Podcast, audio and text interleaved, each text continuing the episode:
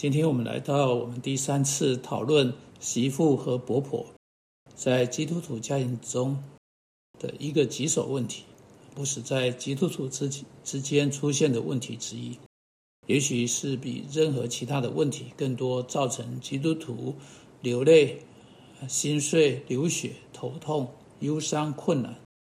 不过是可以不需要有这一切难处，因为如同我们指出来的。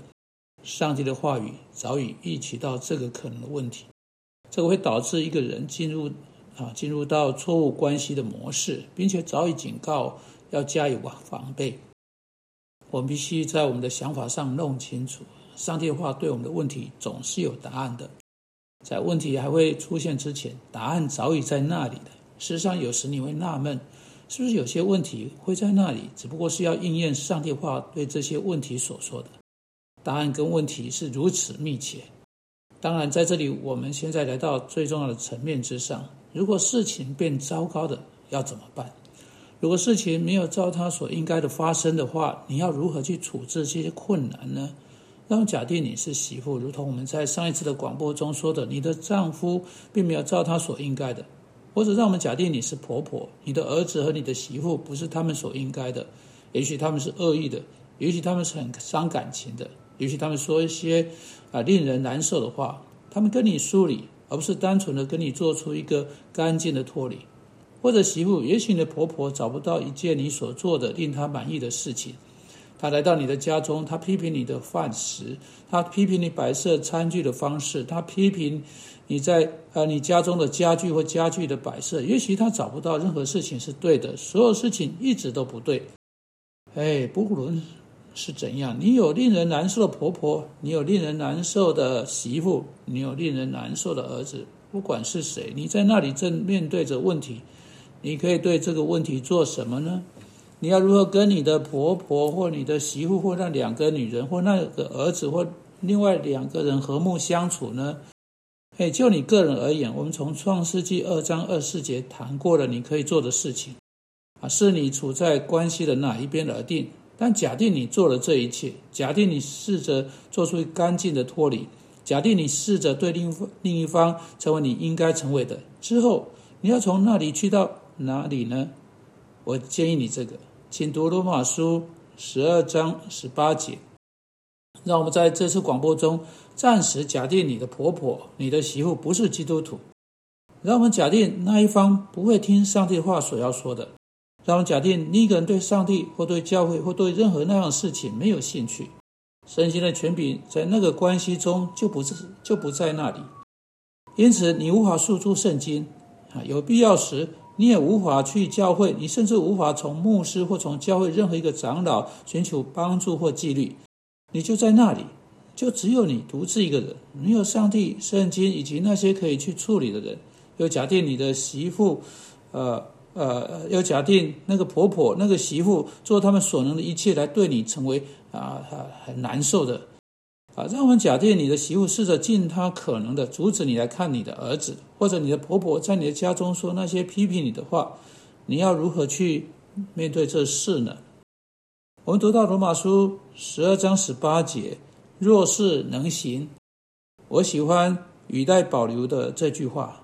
保罗是以实事求是的方式来写，因为他在这里写到一个信徒与非信徒之间的关系。你有可，你可能有那个问题。若是能行啊，因此他是在假定不总是可行的，是有理由为何不总是可行的啊？若是能行，总要尽力众人和睦。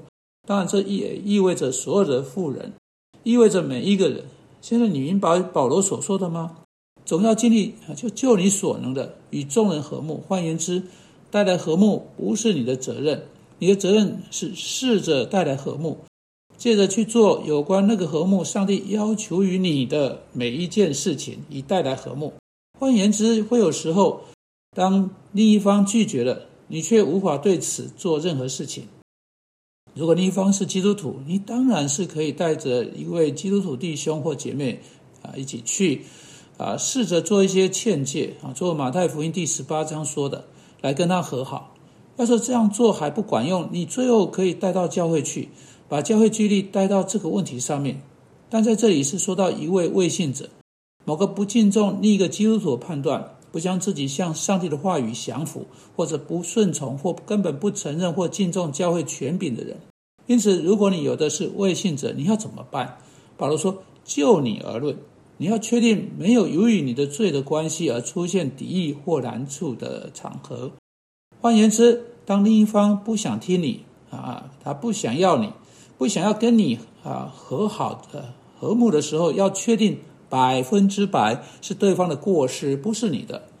这可以是一件非常微妙的事情。你有可能会找出借口，借口啊，总是责怪对方，说是他的过失。但你现在稍微想一想，你真的是不用为所说的话道歉吗？你是否从未寻求饶恕？你有关那个婆婆、有关那媳妇所做的事情，你对你的丈夫、对你儿子所说的话，不都是真的？或者你试着使那个人对另一个人保持成见呢？你有没有做什么或说什么不恰当，或你的态度啊啊恰当吗？或者你以你的态度以某种方式在你跟对方之间创造出一道障碍？你是不是装腔作势、不口言笑？你是否总是唠叨？你是不是一直在找一些不对的事情，使你可以去批评？或者你总是伶牙俐齿，从未放松，给对呃给另一方机会去认识你？有可能你做的许多事情并不符合罗马书十二章十八节，也就是说，呃，若是能行，你应该尽你所能的，竭尽你所能的，使之成为合乎圣经可能的，总要尽力与众人和睦。保罗在别的地方说啊，要追求与众人和睦。你有没有真正追求和睦呢？你有没有真正努力跟这位婆婆、跟这位媳妇有那个和睦呢？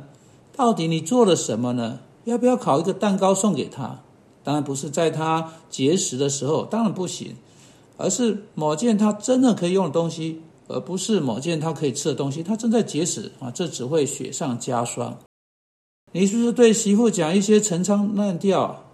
你要，你可以做一些啊，让她可以挂在墙上、摆在茶几上针织品啊，不管是什么东西，你们女士们应该做这些东西，拿去送她。总是为另一方做什么事情，这就是上帝的话告诉你，在这种情况要去做的事情。积极的在关系中追求和睦，消极的要确定在你这边没有什么事情进到和睦的路上。也许今天在听的人啊啊，有人有这个问题要去处理。